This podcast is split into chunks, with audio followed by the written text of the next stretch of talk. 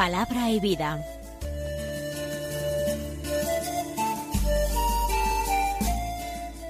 Con el padre Manuel Horta desde Sevilla.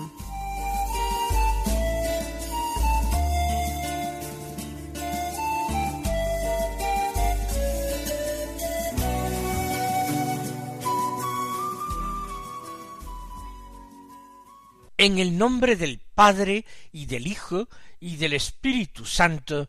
Amén. Alabados sean Jesús y María.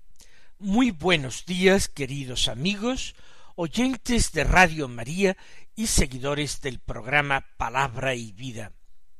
Hoy debería ser el lunes de la vigésimo novena semana del tiempo ordinario pero hoy es 18 de octubre y en este día la Iglesia celebra la fiesta de San Lucas, evangelista, el autor del tercer evangelio que precisamente ahora, de manera continuada, estamos leyendo en la liturgia de la palabra del día, en el evangelio del día no sabemos demasiado de la vida de San Lucas.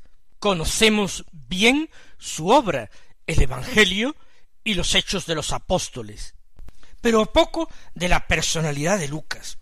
Parece que procedía de una familia pagana y que se convirtió al cristianismo y se unió a Pablo y a Silas con motivo del segundo y el tercer viaje apostólico. De hecho, Pablo era un hombre enfermo y Lucas parece ser que era médico, de tal manera que una compañía que hubiera podido venir muy bien para Pablo le llama el médico amigo y seguramente trató y cuidó a Pablo en más de una ocasión. El Evangelio de Lucas es un Evangelio que pone de relieve la inmensa misericordia de Dios, la misericordia de Dios reflejada en Jesús de Nazaret, la inmensa bondad de Jesús, la bondad de su corazón, su amor por los pobres, por los pequeños, por los niños. También es el Evangelio de la oración, el que presenta más veces con diferencia a Jesús orando y orando a solas, y todo lo que hace Jesús lo discierne en la oración, lo vive previamente en la oración como una consulta a Dios su Padre, como una búsqueda continua de la voluntad de su Padre Dios que había venido a cumplir. Y también es el Evangelio que habla más de María. Es el Evangelio de la Anunciación, es el Evangelio de la visitación, es el Evangelio del Magnificat, es el Evangelio de la presentación de Jesús en el templo, es eh, un Evangelio que nos permite sospechar que Lucas conoció personalmente a la Santísima Virgen, quizás en Éfeso, y recibió de María confidencias acerca de su vocación única, confidencias procedieron de la curiosidad, del deseo santo de Lucas de saber más acerca de Jesús y de la voluntad de Dios que habría sido manifestada a María para que no callara en ese momento sus recuerdos, sino que los compartiera con este discípulo de su Hijo, de Cristo, para que él pudiera transmitirlo a generaciones futuras de cristianos y así alabaran a Dios y lo bendijeran y glorificaran con su mismo cántico de alabanza, con el Magnificat.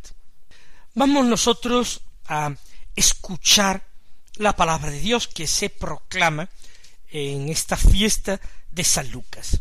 Evidentemente escucharemos el Evangelio según San Lucas, pero atención, no leemos esta, no hacemos esta lectura continuada que precisamente de San Lucas seguimos durante todas estas semanas. Se lee un texto del capítulo diez, los versículos uno al nueve, que son el Evangelio propio de esta fiesta y dicen así.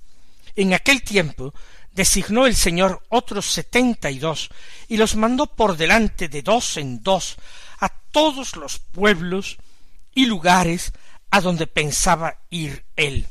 Y les decía, la mies es abundante y los obreros pocos. Rogad pues al dueño de la mies que mande obreros a su mies.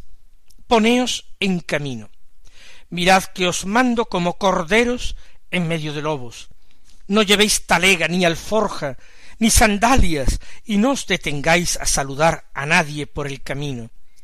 Cuando entréis en una casa decid primero paz a esta casa y si allí hay gente de paz, descansará sobre ellos vuestra paz, si no, volverá a vosotros. Quedaos en la misma casa, comed y bebed lo que tengan, porque el obrero merece su salario. No andéis cambiando de casa. Si entráis en un pueblo y os reciben bien, comed lo que os pongan, curad a los enfermos que haya, y decid, está cerca de vosotros el reino de Dios. Pues Lucas nos acaba de contar el envío que hace Jesús en misión de setenta y dos discípulos. Y el hecho de que sea este evangelista Lucas el único que nos hable de esta misión de los setenta y dos ha llevado a algunos comentaristas especialmente algunos comentaristas antiguos del Evangelio, a sospechar que Lucas fuera alguno de esos setenta y dos discípulos enviados por Jesús. Que Lucas conociera personalmente como discípulo a Jesús y en su Evangelio diera un testimonio de primera mano. Lo dejo aquí haciendo constar que es opinión antigua que yo particularmente no comparto.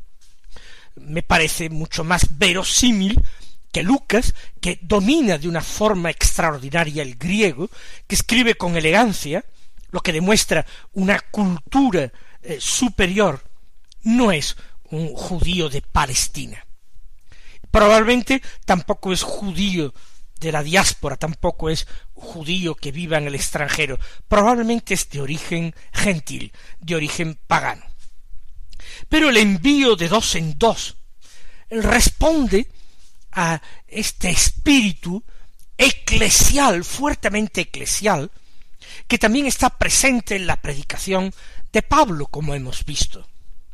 La misión es siempre algo de la comunidad cristiana. Es la comunidad cristiana la enviada por Cristo y la que tiene que ser testigo de Cristo. Setenta y dos discípulos. Y además van todos de dos en dos, nunca en solitario, por su cuenta, como tampoco Pablo fue jamás en solitario por su cuenta, siempre acompañado por hermanos.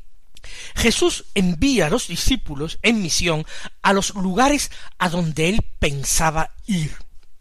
Jesús prepara su llegada con la llegada de los discípulos que dan testimonio de su maestro y anuncian la cercanía del reino.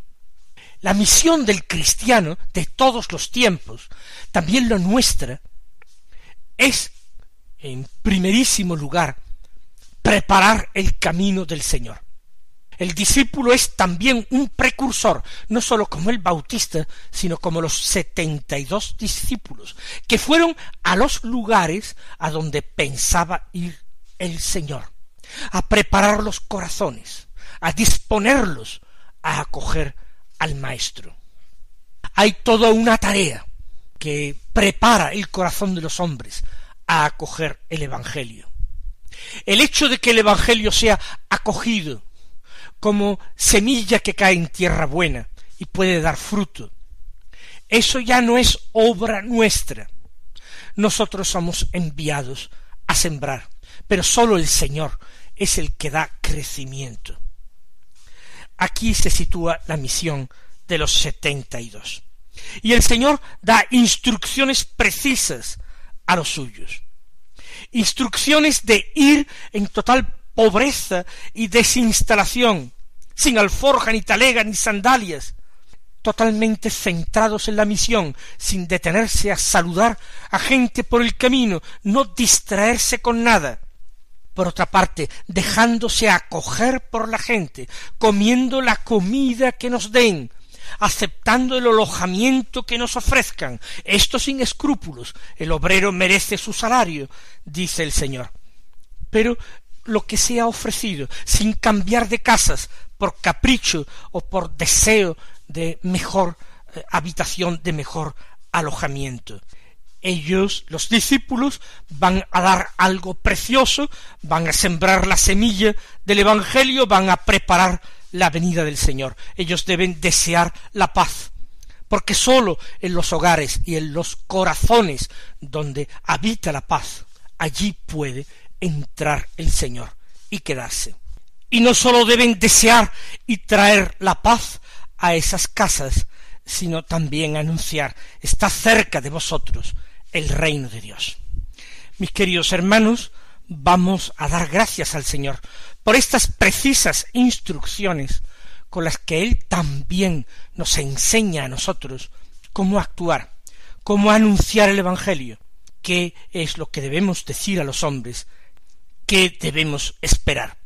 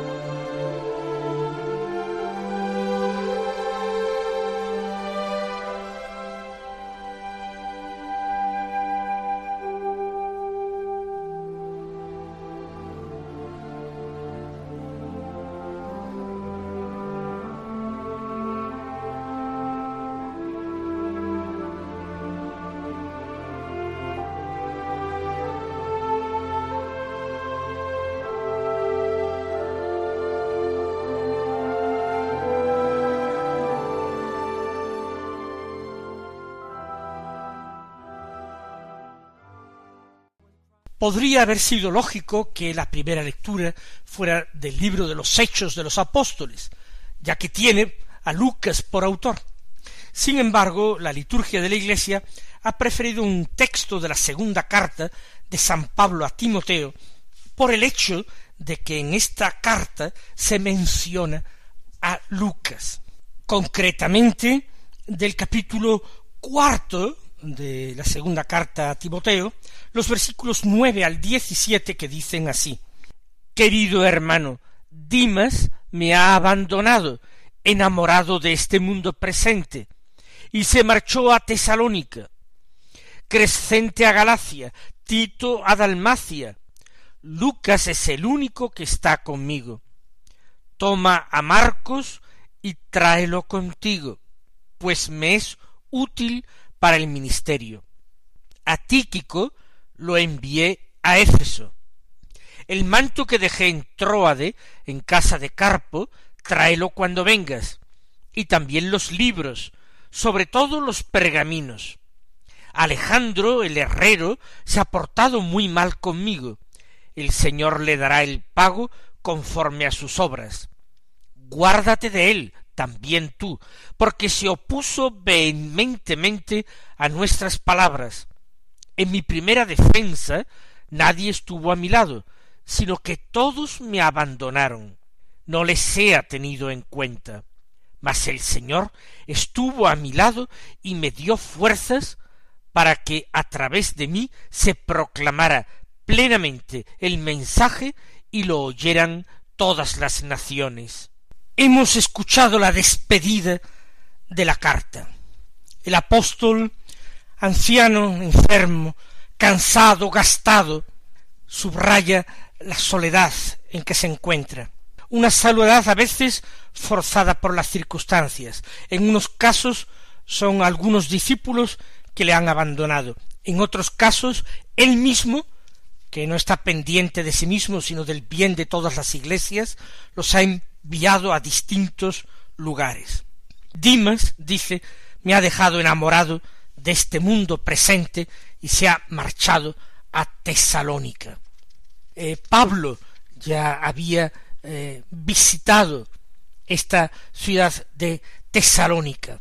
Quizás no ha querido eh, complicarse con el proceso al que ha sido sometido Pablo y ha decidido poner tierra por medio. Se ha marchado pues por el miedo, por el cansancio, por las dificultades. Crescente se ha ido a Galacia. Posiblemente este Crescente igualmente se ha marchado por cobardía. Otros piensan que ha sido enviado por Pablo. Galacia puede ser la Galacia de Asia Menor, pero algunos entienden que esta Galacia es la Galia, en la Galia. Tito ha marchado a Dalmacia. En este caso claramente ha sido enviado por el apóstol, no ha sido una traición de Tito. Solo Lucas está conmigo. Es el único discípulo que acompaña ahora a Pablo, lo conforta, lo cuida. Ahora a Timoteo le dice coge a Marcos y tráetelo contigo, pues me ayuda bien en la tarea. Y es consoladora esta afirmación, porque Marcos o Juan Marcos, el primo de Bernabé, es el personaje por culpa del cual Pablo y Bernabé habían separado sus caminos y habían emprendido un segundo viaje apostólico siguiendo distintas rutas, porque en el primer viaje misionero Bernabé y Pablo habían tenido como compañeros al primo de Bernabé, que es este Juan Marcos, que no es otro que el evangelista Marcos. Pablo no había tolerado llevarlo en un segundo viaje misionero a quien le había fallado en el primero. Y Bernabé que no quiso volverse atrás eh, la idea, marchó con su primo Marcos en misión hacia Chipre y Pablo partió con Silas en otra dirección. Pues ahora, más al final de la vida del apóstol Pablo, se han reconciliado. Ahora dice que Marcos le es muy útil para la tarea, para el ministerio. No sabemos si le es muy útil como secretario, como amanuense para escribir, de hecho, Marcos ejercerá esa tarea con Pedro en Roma y será el secretario de Pedro, de tal manera que el Evangelio de Marcos es llamado también el Evangelio de Pedro. Ahora le dice a Timoteo, tráetelo contigo. A Tíquico, otro discípulo, dice, lo he mandado a Éfeso y hace pequeños encargos. El abrigo que me dejé en Troas, en casa de Carpo, tráetelo al venir el apóstol ya siente frío. Y Timoteo, para venir donde Pablo, debe pasar por allí, por Troas. Tráetelo, lo dejé en casa de Carpo. Y también los libros que me dejé allí, sobre todo los de pergamino, los que están escritos en piel, en rollos de piel. Alejandro, el herrero, otro personaje, se ha portado muy mal conmigo. Quizás ha denunciado a Pablo, quizá ha agitado al pueblo en contra de Pablo. El Señor le pagará lo que ha hecho. No dice nada más Pablo, no se lame las heridas, no clama por su causa. El juez es el Señor. El Señor sabe si se ha portado bien o mal, el Señor juzgará.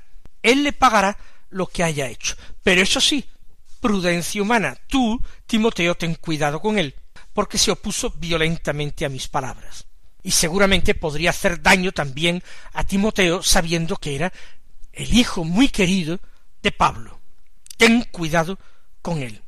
La primera vez que me defendí, todos me abandonaron y nadie me asistió.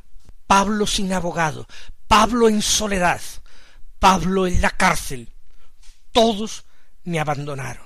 Que Dios los perdone. Había otros muchos cristianos en la comunidad de Jerusalén que quizás pudieron hacer algo más por él, pero prefirieron apartarse de Pablo para no buscar problemas. También entre las primeras cristiandades, las cristiandades de la época apostólica, hubo cobardías y debilidades. Y los libros sagrados, las escrituras, son testigos muy válidos de estas cobardías, de estos abandonos. Que Dios los perdone. Pero el Señor me ayudó. En definitiva, Pablo no estaba solo. El Señor estaba siempre con él y el Señor me dio fuerzas para anunciar íntegro el mensaje, de modo que lo oyeran todos los gentiles. La prisión de Pablo, Pablo, prolongada durante años, fue ocasión para que muchos gentiles escucharan la palabra. Desde dos procuradores romanos, Festo, Félix, el rey Herodes Agripa, Berenice, y tantos y tantos otros soldados, centuriones, personajes de esa pequeña corte romana en Cesarea, en Roma después, cuántos gentiles, gracias a la petición de Pablo, tuvieron ocasión de hablar con Pablo, de escuchar a Pablo, y fue algo que Dios aprovechó para propagar el Evangelio hasta, hasta Roma y más allá. El Señor me dio fuerzas para anunciar íntegro el mensaje, de modo que lo oyeran todos los gentiles. Nosotros aprendemos de Pablo esa humanidad. Es un hombre que aunque parece eh, un poco cascarrabias, es un hombre en el fondo tierno, profundamente afectivo, que vibra ante la amistad, que necesita compañía, que no evangeliza solo, sino siempre con compañeros, que van con él, que cuida de Timoteo desde que éste era un adolescente, y se encariña tanto con él, que le llama su hijo, y lo reclama cuando está en prisión, para que venga a verlo y que se traiga a Marcos, aquel otro que en una ocasión le falló, pero que ahora ya ha madurado más y le va a resultar útil. Pablo que sabe evangelizar en equipo, en iglesia, en comunidad. Pablo que no se dedica solo a quejarse del mal que le han hecho los hombres, sino que dice todo esto lo aprovechó el Señor, que me dio fuerzas para anunciar íntegro su mensaje, y de esta manera lo oyeran muchos gentiles que de otra manera nunca hubieran escuchado el mensaje del Evangelio. Vamos a mirar nuestra propia vida con ese espíritu providencialista, con esa fe de Pablo, y vamos a darnos cuenta de que en la Iglesia nosotros no podemos ser nunca francotiradores, sino que tenemos que unirnos a la misión de la Iglesia. El Señor os bendiga y hasta mañana, si Dios quiere.